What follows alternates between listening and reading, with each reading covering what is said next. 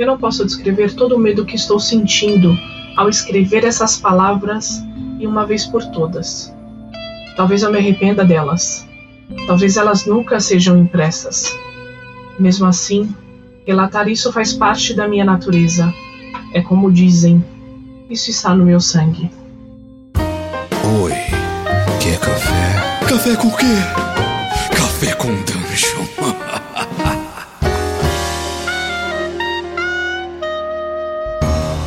Bom dia, amigos do Regra da Casa. Estamos aqui para mais um Café com Dungeon na sua manhã com muito RPG.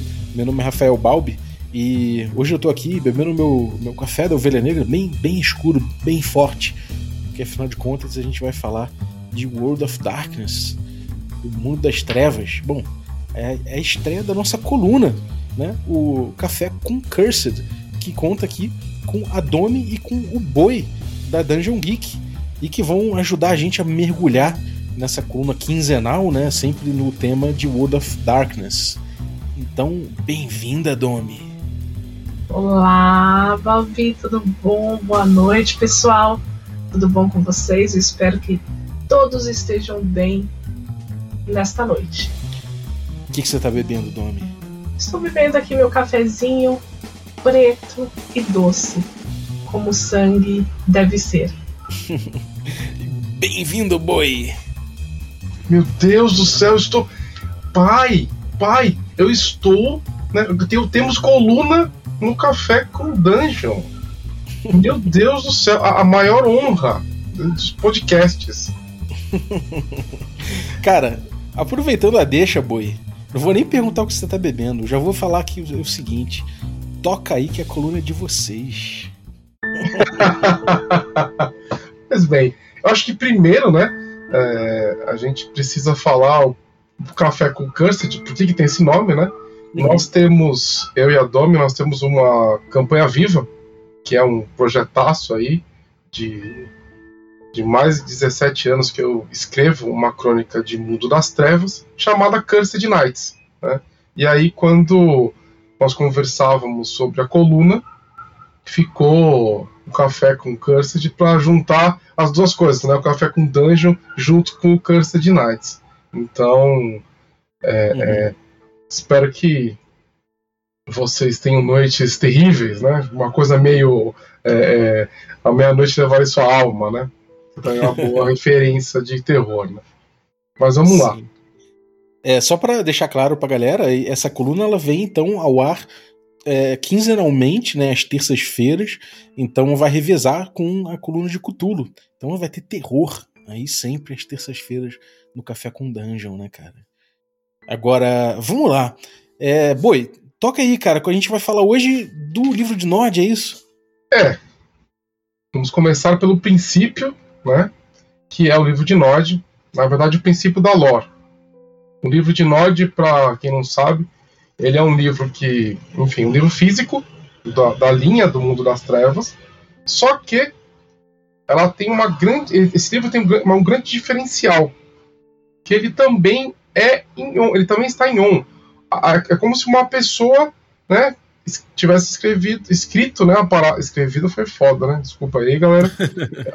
uma pessoa tivesse escrito, né, é, em on também. Então, sei lá, pode ser considerado um dos princípios dos props, né? Porque você pode usar o livro também on. Ele foi publicado em 93, tá?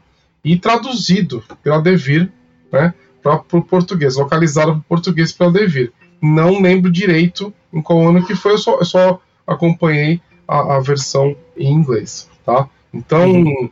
é, é, é um baita de um produto, né? Porque não só ele te conta a história, só que ele te conta a história do Lorde de uma maneira fragmentada para você poder utilizar nas suas campanhas, né? Ou como boato, ou como uma verdade absoluta, né? Ou como um livro de história mesmo, né? Um livro de história vampírica. Então assim, ele é, ele tem muita informação. O legal do livro de Nod é que apesar dele ser pequeno, ele tem muita informação dentro dele, condensado ali. Tá? Uhum. E a sensação que eu tive quando eu peguei o livro de Nod é que eu tava lendo o, Sim, o Silmarillion do World of Darkness.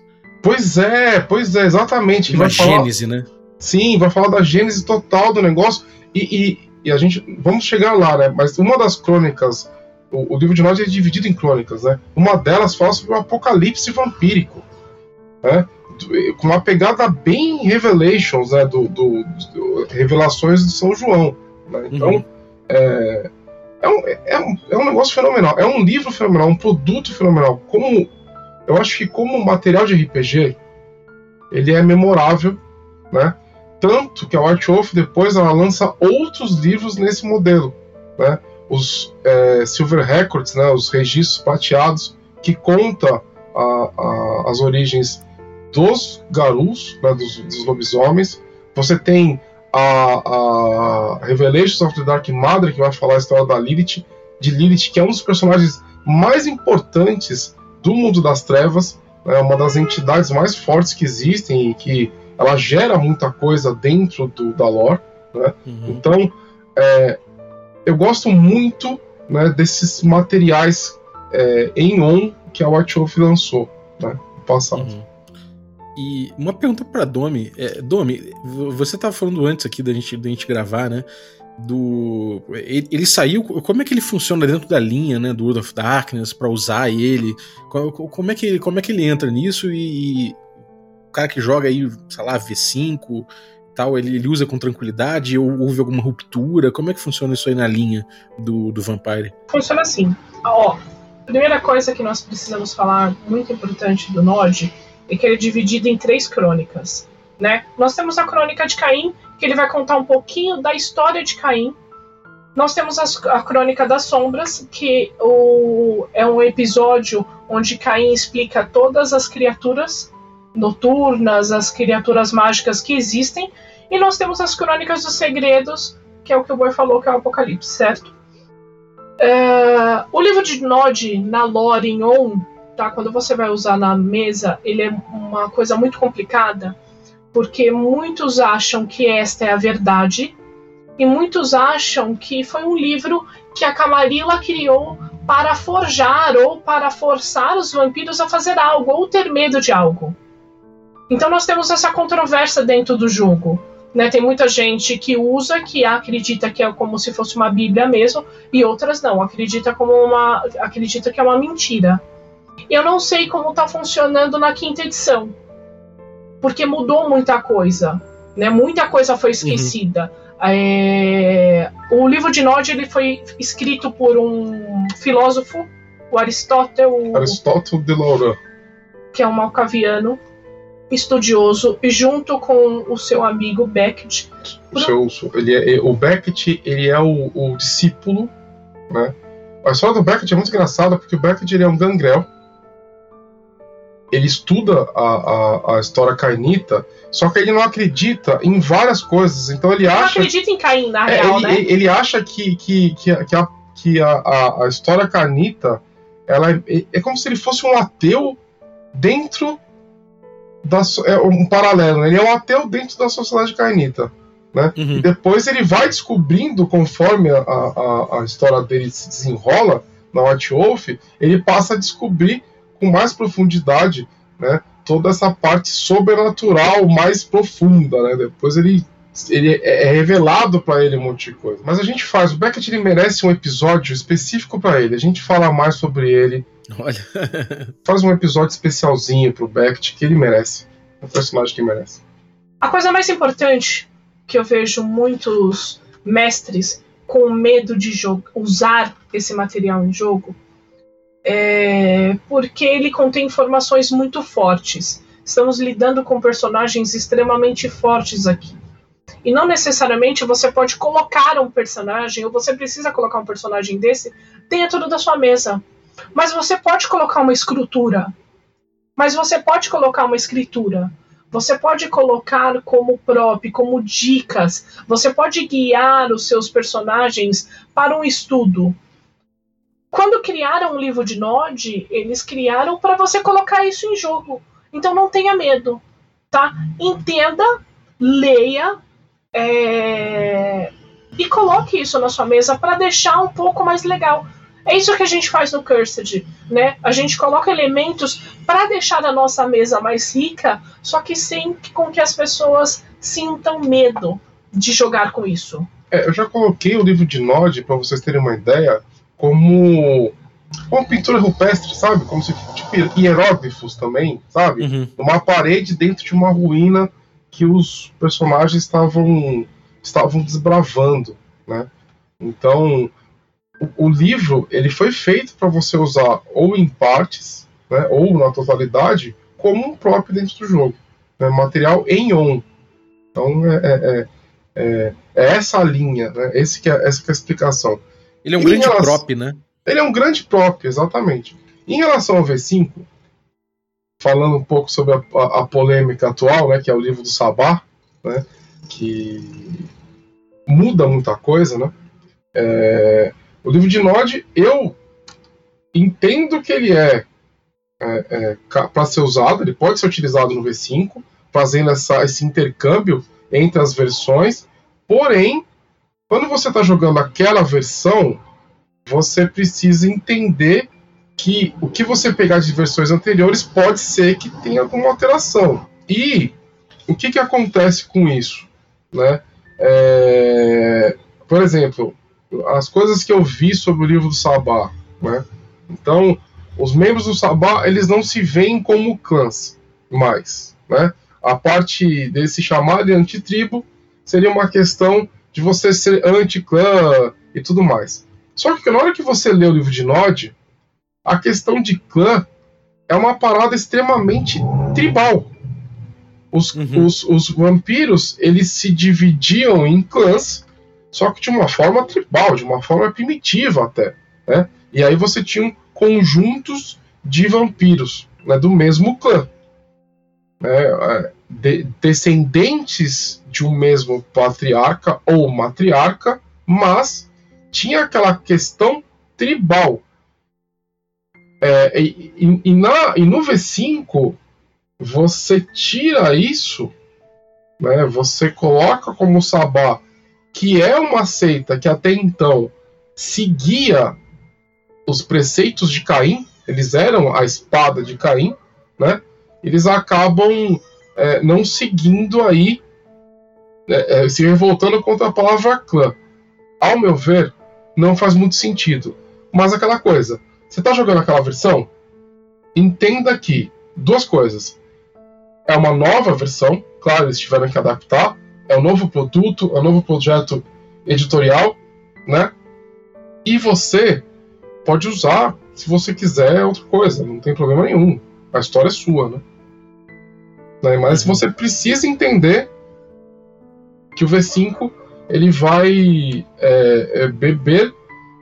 Eu costumo falar, eu penso que o V5 ele é um novo jogo, né? Ele é um novo jogo, ele é baseado nas versões anteriores, mas tem muita coisa que eles mudaram, que eles estão pensando diferente. Mas eu acho que precisava dessa mudança, né? Porque o gostoso de jogar Vampira Máscara ou qualquer jogo do World of Darkness é que ele tinha aquela nostalgia dos anos 90. Aquele cenário punk gótico, sabe? Onde a rua é escura, Uhum. todo um arranha-céu ele te oprime, tinha as gárgulas, aquele mundo punk, sabe? Que parecia que você estava andando em Gotham City. Ninguém tinha câmera, Total. celular, essas coisas numa facilidade. Então você cometia ou você fazia coisas com uma facilidade que hoje mudou. Nós não temos mais isso. E os jogadores novos, né? A galera que nasceu agora, não tem essa referência dos anos Não, 90. não. Então eles tiveram que adaptar algo para trazer um novo público. Essa é a real. Sim, sim, sim, sim, sim. E, e, e tem, e tem mais, né? Ah, eles vão lançar, até onde eu sei, eles vão lançar um novo livro de Nod, Sim. né? E existe chance, grandes chances, deles lançarem uma coisa com várias, vários retcons, né? Várias, vários, várias adaptações para a nova versão, né? É, é, é possível, né? É possível. É, doideira. Isso, isso é uma coisa que eu gostaria de, gostaria de, de ver com curiosidade, isso aí. É, aconte- acontece, aqui te- acontece muito no D&D, né? O D&D também é assim. Sim. A nova versão traz um Forgotten Realms totalmente é, é, é, adaptado para aquela versão. O, o, o, o- Ravenloft que eles lançaram, eu, eu chamo carinhosamente de Disney Loft, né? Porque, porque você pega a versão anterior, as versões anteriores e essa versão existem é, é, é, conflitos na, na essência de Ravenloft que você tem que ignorar na nova versão. Né? Uma coisa curiosa que eu vejo sobre o livro de Nod, que sempre me, me assaltou, foi que ele mistura muito a ideia, essas ideias cristãs, né? A, a mitologia de, é, cristã, da, da Bíblia, e mitologia cristã tem gente que vai se incomodar, né? Então, desculpa, é, com, com, com, as crenças né, cristãs, com a Bíblia e com a história, né? Por, de um jeito geral, assim. Então, como é que é essa questão aqui? Que foi até um problema no Brasil, né? Falou, falou-se muito, os evangélicos ficaram revoltados na época, que estão falando de uma coisa bíblica e não sei o quê. Enfim, é, como é que é esse rolê do, do livro de Nod com, é, com essa pegada cristã, católica, sei lá? É, não, não podemos esquecer, né, que nós estamos falando sobre algo que aconteceu, que é hebraico-cristão, né? É verdade. Caim mata Abel. Sim. E aí ele se torna o primeiro assassino. Isso já é um fato, isso está na Bíblia, em várias uhum. escrituras sagradas, isso acontece. É, vem a White Wolf e ressignifica isso para dentro do jogo para deixar uma coisa mais forte. Então eu diria que o livro de Nod é um livro que fala sobre amor, que fala sobre maldições, que fala sobre criações e origens. Nós começamos o livro de Nod com a maldição, com o primeiro ato, Caim matando Abel. Só que aqui, diferente das escrituras, Caim mata Abel por amor, quando ele percebeu que Deus não gostou de sua oferenda e quando seu pai Adão fala: "Você tem que sacrificar aquilo que você mais ama", veja o que Abel fez. Caim olha para Abel e Caim ama muito Abel. E Caim ama muito a Deus. Então ele queria sacrificar algo que ele amava muito. Então ele mata Abel, sacrificando Abel para Deus como um ato de amor. Uhum. É, a White Wolf né, o, o Mark Reinhagen e o resto dos, de todo o projeto editorial, né, que foi o antigo Mundo das Trevas, eles usaram uma fórmula muito, muito, muito é, é eficiente para você criar né, um, um cenário. Né? Eles utilizaram o, o, as crenças. Né? Então, isso é uma coisa clássica, né? Você tem quantas adaptações de mitologia grega, é, é, mitologia nórdica por aí? Um monte. O Tolkien mesmo, ele se baseou muito em mitologia para criar a Terra-média. Né? O próprio nome Terra-média né, é como né, se chamava a Terra. Então, assim, é, Ortwell faz a mesma coisa.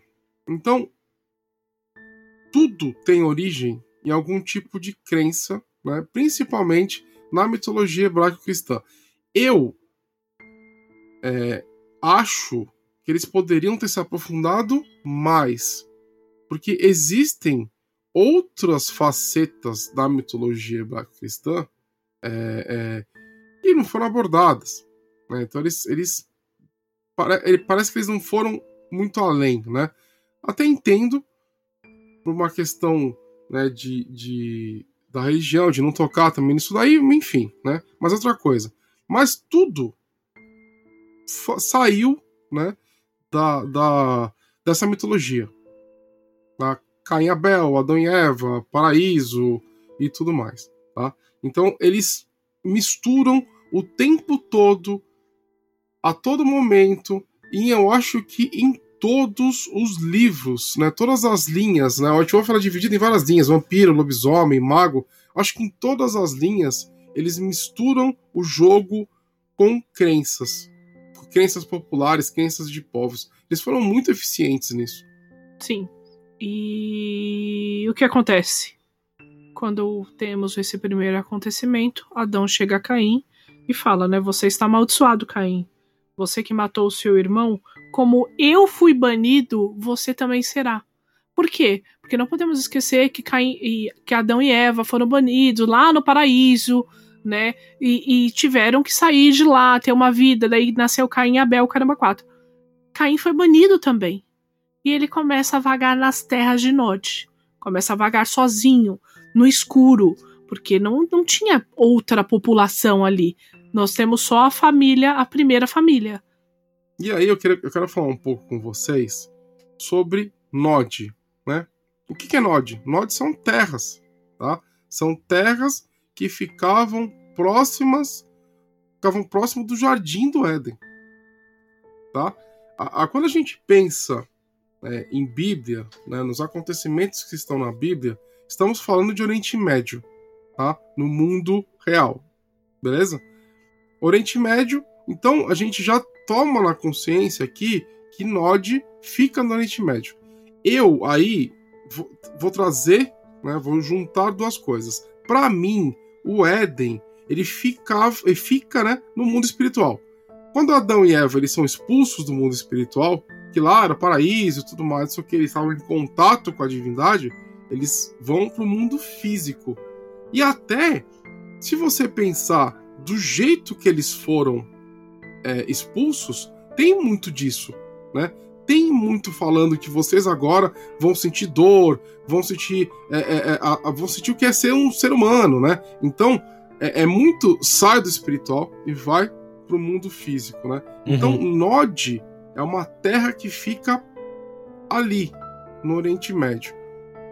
É, tem uma no V5 tem uma parte que eles falam mais ou menos, eles citam uma, um, algumas ruínas, tá? No V5 eles citam as ruínas de Göbekli Tepe, que fica na Turquia, certo? E eles, eles é, é, é, é deduzem que aquelas ruínas têm mais de 12 mil anos, né? Então é, é a White Wolf usando uma coisa histórica para falar assim, ah, aqui foi a primeira cidade e tudo mais. Então é mais é naquela região, né? Turquia, Oriente Médio, que um fica próximo, tipo, mais. Um fica próximo porque a Turquia, Oriente Médio fica até que distante um pouco, né? Mas a gente pode entender que Nod, aquelas terras ali, fica, ficam mais ou menos nessa região, se você quiser olhar por cima de um mapa mundi, né? Enquanto Caim estava vagando sozinho nas terras de Nod, chorando na escuridão, ele conhece uma figura extremamente importante para todos nós cainitas, que é Lilith. Lilith que foi expulsa, foi a primeira expulsa do paraíso. Lilith foi feita igual a Adão e Adão queria que ela fosse submissa. Lilith mandou um grande pau do seu cu e saiu fora da situação. né? Por que, que eu vou ser submissa a você sendo que eu sou igual? Só que Lilith vagou na escuridão de, de Nod onde não tinha nada. Fez pactos e aprendeu coisas. Quando Lilith encontra Caim, Lilith sente dó, pois aquilo que ele estava passando, ela passou também. Então Lilith leva Caim para a casa dela e cuida de Caim, alimenta, dá roupa, dá abrigo, dá carinho a Caim. E Caim fica intrigado com tudo isso. Fala, mas como que você consegue fazer sua roupa, sua comida? E Lilith fala: Diferente de você, Caim, eu sou uma desperta. Eu vejo os fios da realidade, eu consigo moldar a realidade. Então é onde aparece a primeira maga no livro de Nod. Caim vira para Lilith e fala: Puxa, me ensina. Mas Lilith tem medo, porque Caim é amaldiçoado. E ela fala: eu, eu, eu, não sei se eu posso fazer isso, porque eu não sei o que pode acontecer. Você foi amaldiçoado pelo seu pai. E ele fala: Não, eu quero. E Lilith vai e desperta Caim. Só que Caim não é um humano normal. Ele é o primeiro assassino, ele é o primeiro amaldiçoado. Então ele cai numa uma escuridão tremenda, ele cai na primeira tentação dele, onde ele começa a ver coisas. É, quando, quando a gente. Isso é uma coisa engraçada. Você tem que meio que adaptar o seu pensamento para conseguir perceber certas nuances nesses. No livro de Nod, né? E nesses relatos. E o que, que você, o Caim tomou uma maldição do próprio pai. E não é qualquer pai. É o primeiro homem.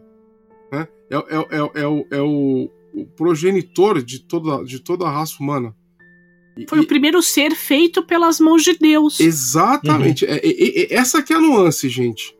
E, gente, olha só.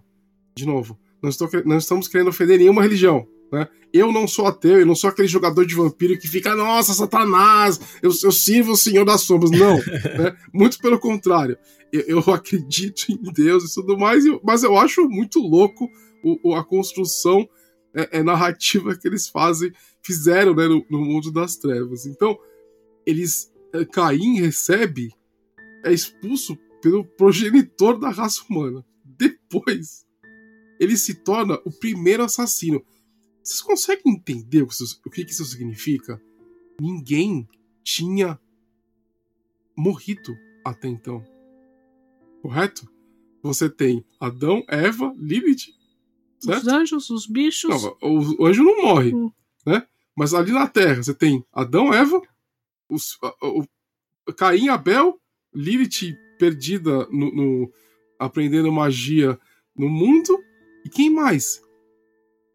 A, a, a, Caim é que hoje, né? Você olha na TV, você tem assassinato, é, é, é você você espreme e sai sangue. Mas imagina o significado disso até o ato de Caim ter matado Abel, você não tinha isso acontecendo. É, é, foi a primeira vez que isso aconteceu. Então, olha o significado disso. Então, quando Caim recebe a magia de Lilith e ela o desperta, isso tem um significado tão gigantesco que até Lilith fala: Meu, eu não sei o que, que vai acontecer se eu fizer isso. Só que Lilith amava muito Caim ela se apaixonou por Caim, pois, pois ele estava vivendo a mesma realidade. Mesmo sabendo que Caim não amava ela, ela seria capaz de fazer qualquer coisa que ele pedisse. Exatamente. E ela fez. Foi lá, cortou seu pulso, colocou seu sangue na tigelinha, deu para Caim beber e ele cai na sua primeira tentação. E é interessante também pois na primeira tentação de Caim, quando ele cai nessa escuridão e coisas vão se desenvolvendo dentro dele, que nós temos uma figura muito importante que é Miguel. É. O que, que acontece aqui?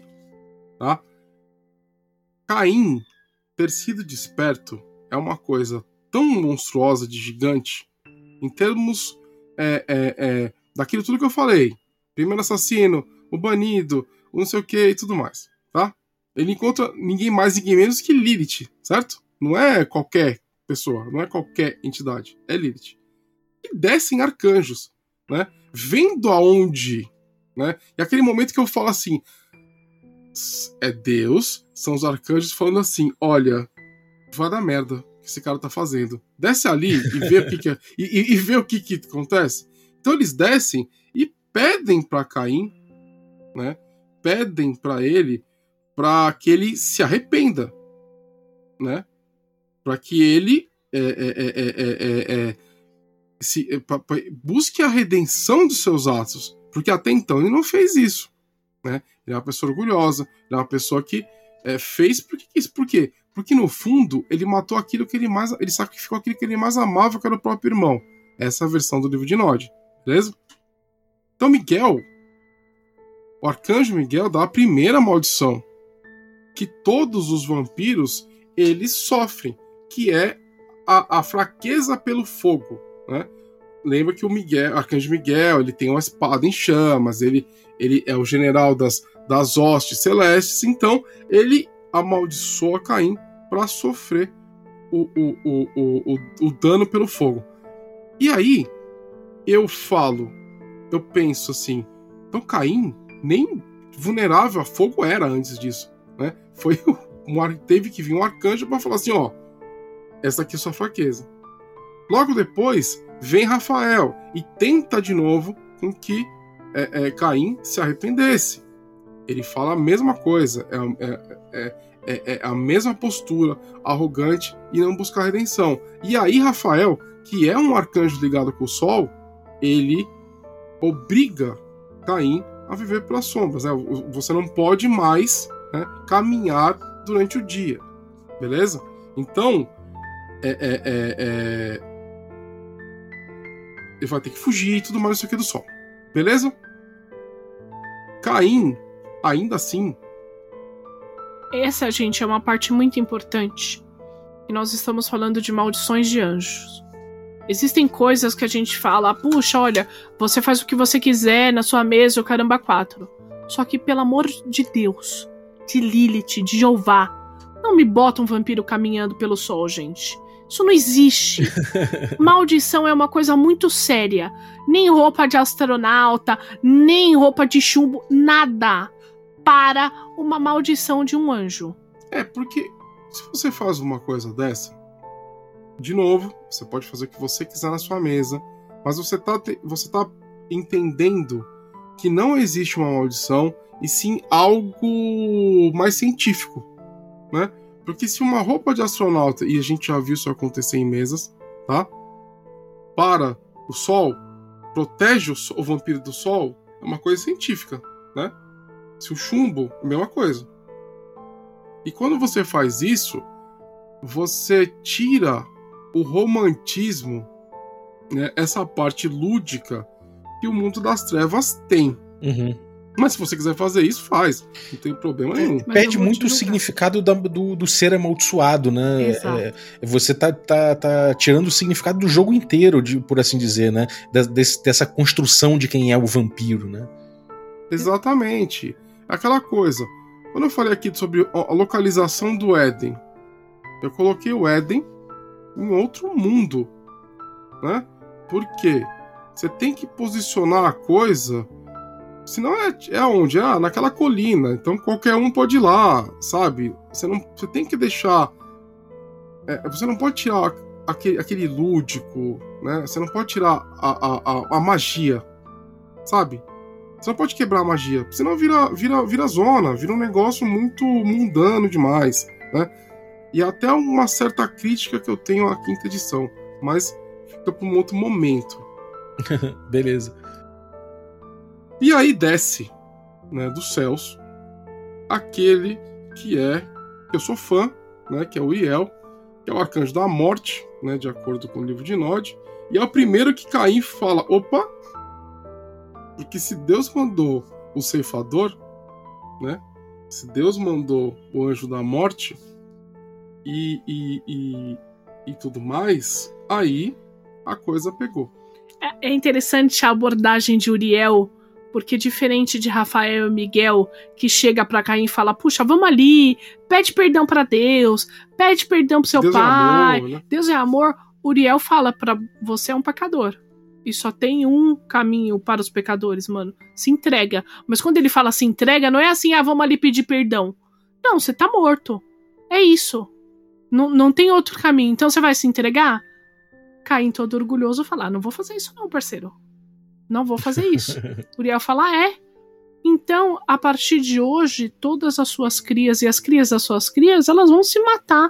Um vai querer matar o pai, que é a coisa mais importante para um vampiro, que aí nós temos o surgimento da Jihá. Exatamente. Uriel, ele amaldiçoa com um, monte de coisa. A impressão que eu tenho é que Uriel desceu com uma lista maior que todo mundo, né? Porque ele fala que aí vai beber só sangue, que vai comer, comer só cinza, que, que os filhos vão se agarrar às trevas e tudo mais. É Uriel, é a maldição de Uriel, né? E que, que é Uriel que faz com que os filhos dos os descendentes de Caim nunca é, é, é, é, se entendam. Que eles sempre vão procurar matar os próprios pais, matar os, os filhos matam os pais, os netos matam os filhos e por aí vai, tá?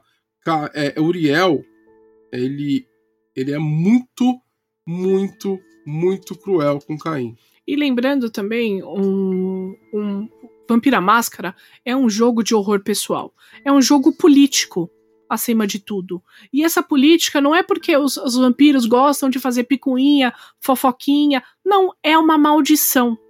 Então ele já tem isso dentro dele. Ele sabe que ele vai fazer uma cria e aquilo, aquela cria vai tramar contra a sua vida. É, e assim, quando você pensa que é uma maldição, você dá um enfoque completamente diferente pro jogo. Né? Eu vejo muita gente que critica o vampiro, né? Assim, ah, é um jogo muito político e tudo mais. Gente, tem tanta coisa por trás disso. Né? Não só os, os, é, eles são. Eles sentem, né? Eles são, com, com, é, eles são é, é, é forçados a fazer a jihad. Eles são forçados a, a, a enganar uns aos outros. É algo muito mais profundo. Certo? Uhum. É, isso dá uma dimensão política muito importante no jogo, né, cara? E é importante, mais uma vez, entender que isso é uma maldição, né? Então, colocar o, os pais e os filhos, né, os cainitas, senhores com seus, com seus neófitos ali, em colisão é uma coisa que, que é um tema central, né? Então é importante que seja que isso apareça e isso vem do Nod, né? Exatamente. É, imagina um House of Cards, imagina um Game of Thrones, só que existe uma maldição, é, é, é uma maldição imposta pelos, pelos por um arcanjo, o pior dos arcanjos, que é Uriel, que é o arcanjo da morte. E imagina o naipe dessa criatura. Uhum. E daí, Sim. por último, nós temos Gabriel, né? O Senhor da Piedade. E, Gabriel. E, e, olha só como que é. Como que a White Wolf, ela, ela, ela é. Ela tem uma maestria na coisa. Exatamente. Gabriel fala, né? É, Caim, nem, nem só de maldição vive Deus. No, a piedade do Pai é bem maior do que isso. E mesmo nesse caminho, eu te trago um caminho possível para a iluminação de novo, para a misericórdia, que é a Goconda. E você ensinará aos seus filhos que eles poderão, mais uma vez, caminhar sobre a luz se eles alcançarem esse caminho. É, a Goconda, para vocês que estão ouvindo, ela é uma. Algumas pessoas acreditam que. Alguns vampiros acreditam que é uma. É um mito, né? Mas é uma, seria uma forma de você. Eu vou fazer um resumo, uma, uma, uma, a resenha da resenha da resenha, tá? Mas seria uma forma de você, através de atos bondosos, atos humanos, atos misericordiosos, você aumenta tanto a sua humanidade que você encontra a redenção e muitos dizem volta a ser humano. Então, olha só que mágica a parada. O arcanjo que desce, é o arcanjo da anunciação, é o arcanjo que que Gabriel, o arcanjo Gabriel, ele é o arcanjo que mais apareceu para a humanidade, né? Ele é o arcanjo que mais teve contato com o ser humano. Então ele desce pontando sobre um caminho de redenção cainita eu gosto demais dessa construção narrativa que os autores da White Wolf escolheram. Fica muito foda. Fica muito mágico. Eu, eu uhum. sou apaixonado por essa parada. É, depois a gente chegou a ter outros caminhos, né? Que aí, enfim, ficou um pouco mais. Um pouco mais. Sei lá, ficou um pouco menos. Ficou, ficou um pouco mais. É, como que eu vou dizer? É, leniente em relação ao que é a maldição, né? Você tá falando do, do, do, das trilhas de sabedoria, dos outros é, caminhos? Exatamente. Então, por quê? Que, só fazendo um parênteses em relação com, com, com esse tema. Os, esses caminhos, ah, a trilha da besta, a trilha do, do, do, do pecador e não sei o que, não sei o que lá, a trilha dos pecados, a trilha do dia. Tem um monte de trilha. Essas trilhas, elas foram desenvolvidas por pessoas, por, por cainitas, para conseguir é, é, é, deter a besta que tem no vampiro. Então são, são, são, são caminhos filosóficos né, que foram apresentados uhum. no jogo no, na, na versão da Idade das Trevas. A humanidade, que é o mais difundido, era um caminho de sabedoria que de repente virou o popularzão. Você ah, entendeu? entendi. entendi. Então, então, então, então, então são paradas diferentes, sacou? Porque você, a Golconda ela pode ser aplicada na maioria desses. É que tem umas trilhas que elas são terríveis, né? Você você basicamente vira um Ted Bundy da, do negócio, um Charles Manson da coisa. Mas você tem mais de uma trilha que você pode aplicar a Golconda. A Golconda é como se ela fosse uma sei lá, um caminho de iluminação monástico, tipo de, de um monge, sabe? Então você Sim. faz um caminho em que você sacrifica tanto da sua natureza vampírica, mas tanto que no final você volta a ser humano. Tá ligado? É mais ou menos essa a lógica, sabe? Isso aqui. Isso aqui é, faz sentido. E depois de toda a escuridão que Cain teve, chegou até ele Lilith, né? Que tirou ele dessa, dessa escuridão e começou a ensiná-lo como ele poderia usar né, seus poderes de despertos. A Lilith volta na cena de novo. Ela volta de novo para Caim. E daí o que, que ela faz? Ela começa a ensinar ele. Então ele descobre a rapidez, a potência, a fortitude, a ofuscação, dominação, presença, metamorfose, animalismo, uh, o auspícios. E Lilith, vendo ele desenvolvendo essas coisas, ela fica apavorada.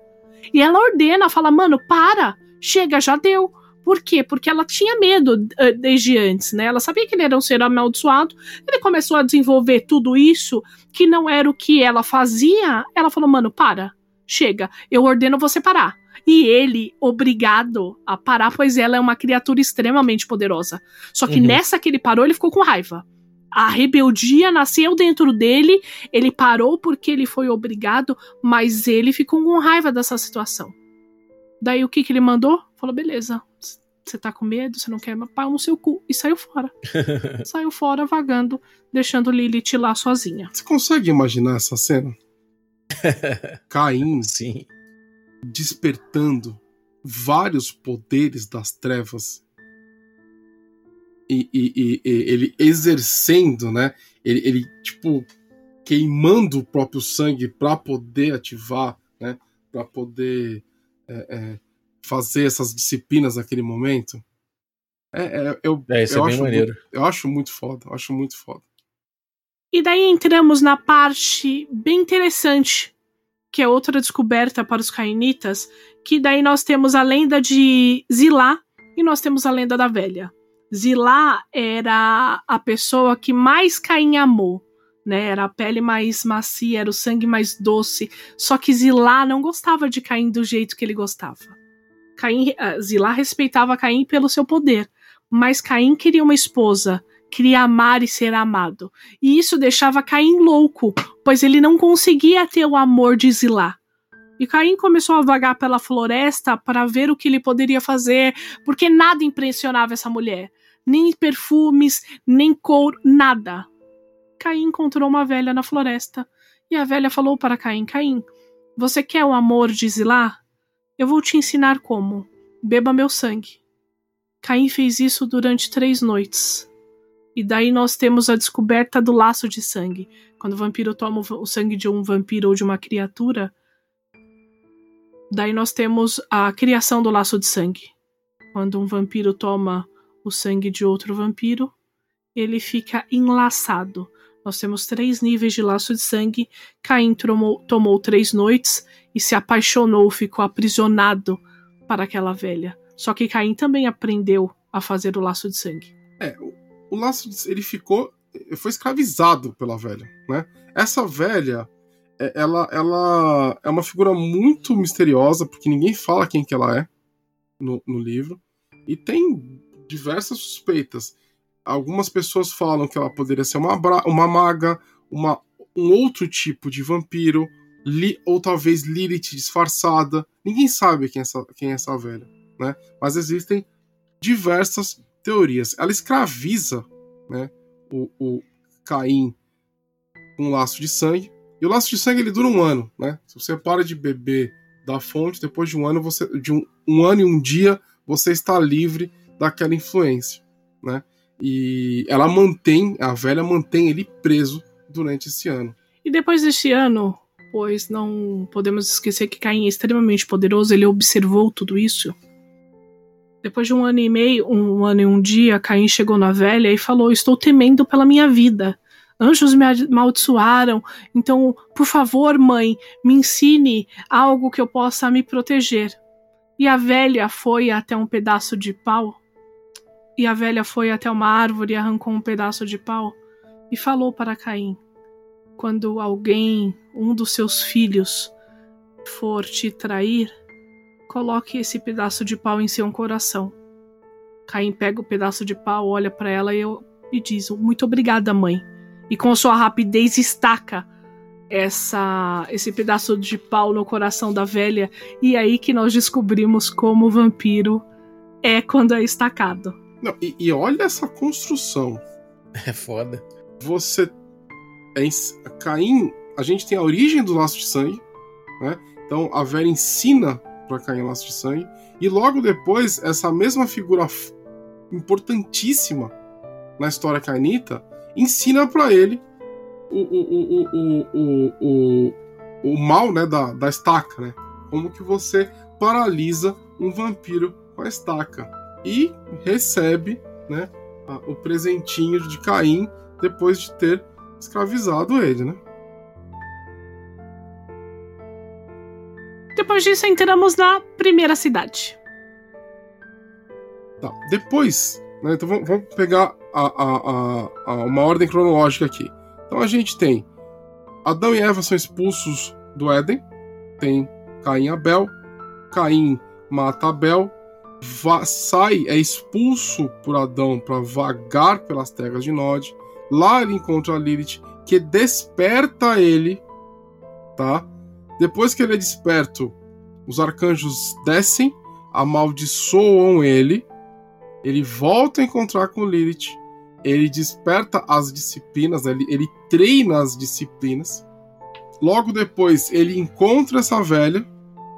Ela ensina para ele que ele é um monstro, né? Ele queria o, o amor de Zilá, ou seja, ele vai escravizar Zilá, porque ele é um monstro, tá? Mas ele aprende da velha o segredo do laço de sangue e da estaca. É, é importante a gente pensar que isso foi, isso é uma viagem de Caim, tá? Pelo Oriente Médio. Se você quiser pensar no mapa mundi, ele caminhou por essas terras, né? Porque quando você, você lê é, evento por evento, parece que é tudo na mesma esquina, né? Muito pertinho. Mas não. Ele caminhou. Ele passou... E são eventos demorados, né? Não tudo aconteceu tudo em uma noite ou um dia seguido. Exatamente. Uhum. Não, não, não tem uma, uma linha temporal aqui, tá? Ah, ele passou tanto tempo assim, tanto tempo passado. Ele passou anos fazendo tudo isso. Tá?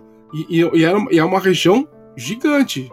Exatamente. Só que daí, Caim vagou durante muito tempo, sozinho. E a tristeza bateu em Caim e ele voltou para o mundo dos mortais. É onde ele encontra Sete, que é o filho de Adão. E Sete tinha sua população ali, Sete tinha criado a sua cidadezinha. É, deixa, deixa eu tentar explicar uma coisa para vocês.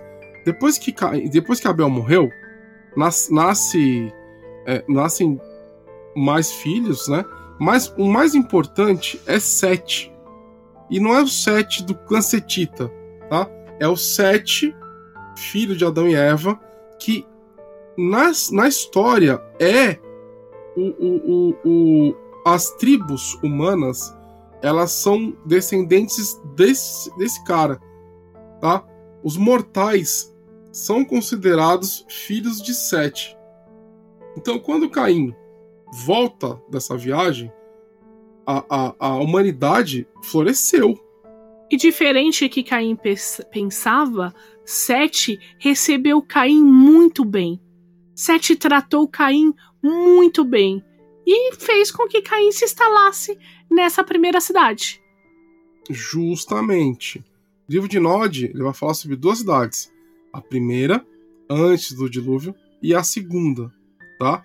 Mas na primeira, que nós estamos ainda antes do dilúvio, existe uma convivência pacífica entre muitas aspas com os mortais, com os filhos de Sete.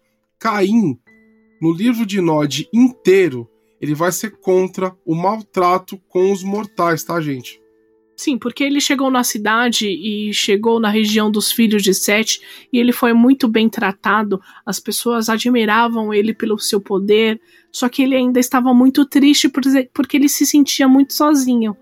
E aqui nós temos a criação dos três filhos de Caim: Zilá, Enoque e Irad. Exatamente. Zilá nós sabemos o porquê ele abraçou, Enoque era o mais amado parente de Sete.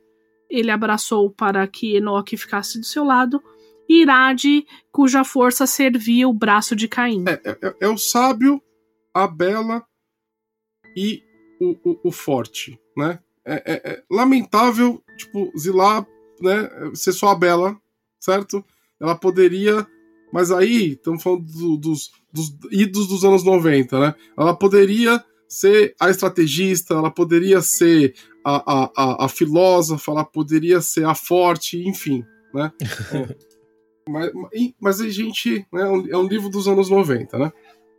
Mas ele abraça a segunda geração, tá? O, o, o, o, a segunda geração, os vampiros eles são divididos por geração, tá? Eles contam a potência do próprio sangue com, a, a, a com os degraus que separam ele de Caim. Então, Caim é a primeira geração, tem a segunda geração, aí a segunda geração abraça a terceira, que deu origem aos clãs originais, né? Que deu origem aos. são os patronos dos clãs originais, beleza? E por aí vai. Daí o que acontece? Os seus filhos começam a se alimentar dos filhos de Sete. Caim não estava gostando disso. Caim viu o sinal no céu que algo ia acontecer, ele travou batalhas verbais com os seus filhos, ele não estava contente com aquilo, ele lembrou das palavras de Uriel, ele olhou para o céu, olhou e falou: Mano, vai dar merda. Só que ele não comentou para ninguém sobre isso. Daí veio o grande dilúvio. A cidade é lavada. Exatamente. Deus varre a terra com a água veio um grande dilúvio, a cidade destruída, assim como os filhos de Sete, e Caim se mergulha novamente num sofrimento profundo e buscou a solidão e deixou sua prole lá, pois ele já não estava mais contente com isso. É, uma coisa que eu acho engraçado é que o dilúvio, em algumas crenças, ele foi enviado. É, Deus mandou o dilúvio para destruir os Néfilins, né? Que era uma raça de gigantes de híbridos entre anjos e mortais. Então, é, é, tem muita crença que fala isso, né? E aí pega isso tudo, né? E a White Wolf ela dá uma roupagem vampírica para essa história. Então, o dilúvio vem e lava todo mundo. Só que não lavou todo mundo. Exatamente. E esses três fizeram crias essas crias acharam os filhos de Noé, logo reivindicaram o território e, e lembrando que essas, esses três Ilá, Irad e Enoque, cada um pegou e fez a terceira geração. Isso antes do dilúvio. Por uhum. isso que eles são antediluvianos. Os famosos antediluvianos. Exatamente os antediluvianos eles sobrevivem ao dilúvio, né? O dilúvio ele varre é, é, é, a Terra, né? E sobrevivem os três, os a terceira, a segunda e a primeira. Eu acho, né? Quando se eu fosse mestrar isso, eu colocaria mais clãs aí, né? Porque nunca ficou claro antes do dilúvio, quantos filhos da segunda geração existiram, né? Sim. Uhum. E daí nós temos uma coisa muito importante que é a palavra de Uriel acontecendo. Uma grande guerra foi travada, onde os anciões e os antediluvianos entraram em guerra durante algum tempo. E eles levantaram fogo, madeiras, espadas e garras, e eles destruíram aqueles que os criaram. Então a terceira gera a segunda geração foi destruída pelos antediluvianos e os rebeldes eles construíram uma nova cidade. Uhum. Então vamos lá. Tem o dilúvio, os sobreviventes desse dilúvio, a terceira geração e a segunda, né? E a primeira, né, Caim sobreviveu, mas a terceira geração se volta contra a segunda geração, assim como Uriel falou, né? Os filhos vão matar os pais.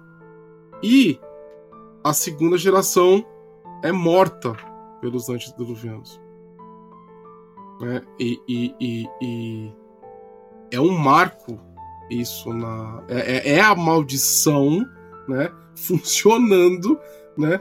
Em, em, em, toda a sua glória, né? Naquele momento, né? E esses rebeldes, eles constroem uma nova cidade. Sim, uma nova cidade linda onde ele é, eles eram cultuados como os deuses. Então eles exerciam o seu poder ali. Mas eles já sabiam do poder da Jihá, eles tinham medo da profecia de Uriel, e para esses, eles, eles proibiram seus filhos de fazerem filhos, pois eles sabiam que ia acontecer, porque eles destruíram os pais deles por causa da maldição. É, mas não adiantou nada, né? Porque eles fizeram crias, né? Criaram seus clãs. E aí, é, é, é aquela coisa que, que eu falo, né? É, o clã do vampiro, ele também tem um aspecto tribal, né? Ele também tem um aspecto, um aspecto prim, prim, primal, né? Primordial, né? É, eram tribos também, né? Tribos que faziam parte do mesmo sangue cainita, né? Então são a quarta e tudo mais, né?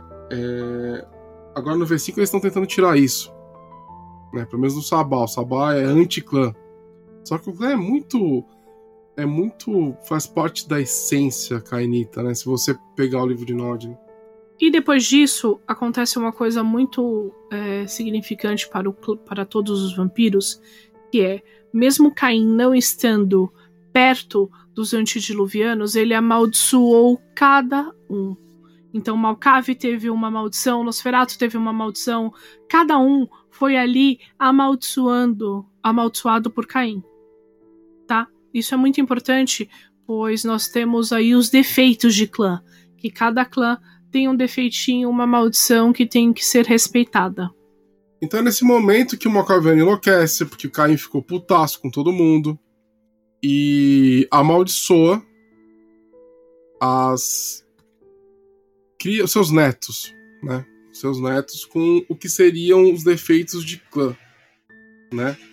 Eu entendo neste momento que a segunda geração era muito semelhante em termos de poder com Caim, né? Quando você faz uhum. a contagem do nível de disciplina, você tem um do 1 ao 10, né? Sendo que o nível 10 é da terceira geração. Então imagina o poder da segunda, né? Exatamente. O que, que não seria? É. é. tipo, é tipo Marvel, né? O, e... o nível. E daí não parou por aí, né? Os antediluvianos eles ficaram com medo, eles se esconderam, eles aprenderam a ter cautela, eles viram que as maldições estavam ali, estavam afetando, eles esconderam. Suas crias começaram a se espalhar pelo mundo, fazendo é, novas cidades. E aí, meu amigo, aí foi ladeira abaixo. É, porque o que que acontece?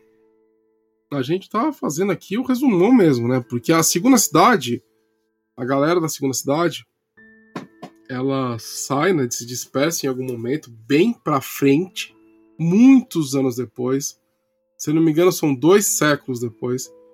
E tem uma diáspora dos vampiros né, pelo mundo antigo.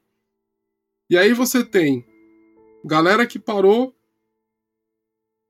na região de Roma, galera que parou na Grécia, galera que parou na, na, nos francos, na, na, na, na Bretanha, e aí no Egito, na África, entendeu? Então você tem uma diáspora de vampiros que vai influenciando a história da humanidade. Sim, porque a princípio eles estavam todos lá na segunda cidade, todos presos, é, que daí nós temos figuras extremamente importantes que outro episódio a gente pode falar, que foi Hakim, que liderou ali a segunda cidade a, a, pedido dos seus irmãos, porque eles não confiavam em outras pessoas a não ser a Hakim.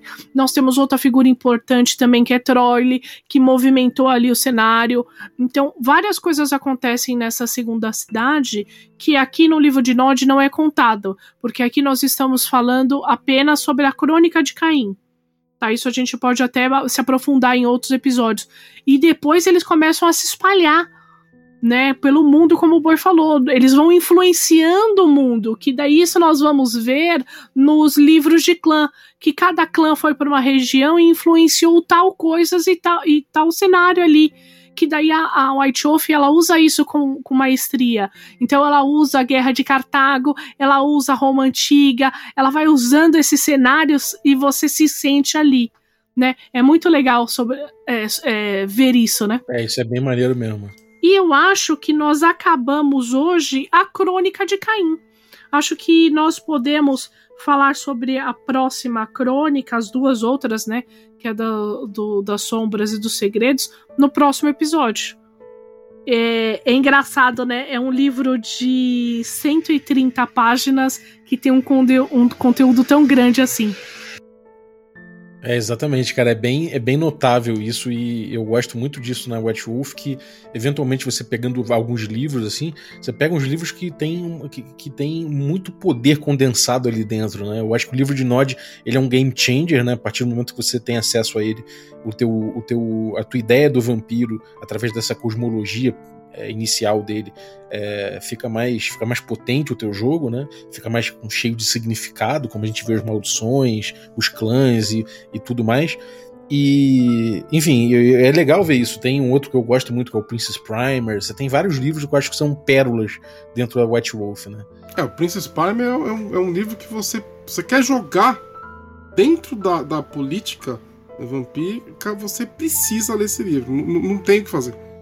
É um manual uhum. de como jogar bem, jogar dentro do, do, do, do, do jogo, do, dentro do mundo das trevas, de uma forma é, razoável. É muito Sim. bom mesmo. Deem um fechamento na coluna aí, sintam-se livres aí para falar sobre produção de vocês, sobre Eita, tudo. Mas... Esse é o momento de vocês aí, é, é a coluna de vocês. Gente, eu sou o Boi, né? Eu tenho algumas coisas rolando. Para vocês que, que, que curtiram né, o, o que a gente falou sobre o livro de Nod, nós temos uma, uma playlist, uma série super aprofundada no, no, nosso projeto de podcast, que é o Dungeon Geek Cast. Depois eu vou pedir pro Bob deixar o link aí para você também é, é, conseguir encontrar. Lá a gente aprofunda, a gente faz a leitura do livro, trecho por trecho, a gente vai comentando é, é, é partes, é, a gente lê e comenta, lê, faz, faz relação com a parte histórica também, com, com descobertas históricas, arqueológicas e tudo mais. Então é muito legal para vocês acompanharem. Para quem não me conhece, eu sou autor. Eu tenho um livro na Amazon chamado Devorador de Estrelas, que é um livro de horror cósmico e seria uma honra ter você como minha leitora ou como meu leitor. Eu também estou num projeto muito bacana. Eu sou autor, um dos autores do Pact of Dragons, um cenário pro D&D quinta edição que eu estou lançando, que vamos lançar Junto nesse projeto estou com Azecos, Gruntar e Beholder. Então, cenáriozinho aí pro nosso querido Dungeons and Dragons, que vai sair no Brasil, Brazucão, beleza? É... Eu acho que é isso.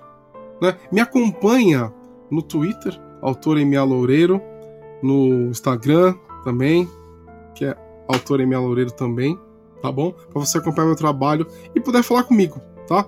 É, eu respondo todas as mensagens. Eu sou. Todo mundo que me marca eu respondo. Todo mundo que manda mensagem eu respondo. Eu não sei nem se eu tô fazendo isso certo, né? Tem gente que não responde, mas eu respondo. Mandou mensagem, eu respondo. Eu sou, eu sou bem facinho mesmo, né? Então é isso. Maneiro. Bom, vou deixar todos esses links aí na descrição do episódio. E Domi, é, alguma, alguma coisa que você queira falar? Algum, alguma coisa que você tenha aprontado aí que você queira anunciar? Algum, alguma coisa aí que, que a galera possa linkar depois? Quero. É... Gente, muito obrigada por ter ouvido esse podcast até agora, tá? É, nós estamos fazendo live todos os dias da semana no arroba Dungeon 21 Arroba Dungeon Geek 21, nós fazemos evento de RPG todo segundo sábado do mês. Nosso canal na Twitch tem live todos os dias. É, eu faço live lá quinta, sexta e sábado. Sábado eu faço uma live bem gostosa que eu faço o Clube do Terror, onde eu jogo joguinhos de terror. Uh, nosso Instagram, arroba Dungeon Geek 21, onde a gente avisa quem tá em live, a gente avisa algumas novidades. Nossos eventos de RPG, por enquanto, está online espero que ano que vem a gente volte. Uh, toda segunda-feira, se você quer saber um pouquinho mais sobre o Cursed, nós temos a mesa do boi, o boi mestra, no canal. É, você esqueceu da sua mesa. Mas tudo bem. Só esqueci. Tudo bem, tudo bem, eu conto. Toda segunda-feira, o Boi Mestra, 7h30 até mais ou menos 11, 11h30, nós estamos jogando Vampire Dark Ages, estamos descobrindo ali um pouquinho sobre a Inglaterra, tá? E eu acho que é isso. É, demorou. Então, esses links estarão na descrição do episódio para vocês seguirem e serem felizes aí com a galera da Dungeon Geek, que manda muito bem e tá estreando essa coluna aqui. Então, muito obrigado vocês dois, Dom e Boi meus parceiros de longa data, né? Nossa senhora! É, tamo junto aí nesse rolê, essa loucura. Então, muito obrigado aí por esse conteúdo incrível de World of Darkness, que vai começar a visitar sempre no café aí 15, quinzenalmente e revisando com o nosso coluna de Cutulo. E valeu você que ficou ouvindo a gente até agora. Obrigado também aos nossos assinantes, a galera que torna possível essa aventura. Agradecer aos nossos assinantes Café Expresso. Dentre eles, vou agradecer o Felipe Faria, grande ilustrador aí, de old school. Valeu, Felipe, pelo teu, pelo teu apoio. Obrigado também aos assinantes Café com Creme. Dentre eles, eu vou agradecer aí o Glauber Rocha, grande, grande community manager aqui do Café com Dungeon. Muito obrigado, Glauber, aí, pela tua atuação junto na comunidade, pela tua amizade. Valeu, Zaço, pelo apoio. Obrigado também aos nossos assinantes Café Gourmet. Então, são eles aí o, o Erasmo Barros, o Gil Van Gogh, o Bruno Cobb, a Pati Brito, o Adriel Lucas, o Diego Sextito, o Rafa Cruz, o Abílio Júnior, o Denis Lima, o Marcelo Craven, o Jean Paz, o Franciolo Araújo, o Rafa Mingo, o Rafa Garotti, o Caio Messias, o Pedro Cocola, o Tito Lima, o Jarbas Trindade, o Marcos Paulo Ribeiro, o Germano Assis, o Playmo Lance e o Rodrigo de Lima Gonzalez, o Ney, da Guilda do Ney. Galera, muitíssimo obrigado pelo apoio de vocês, um abraço e até a próxima.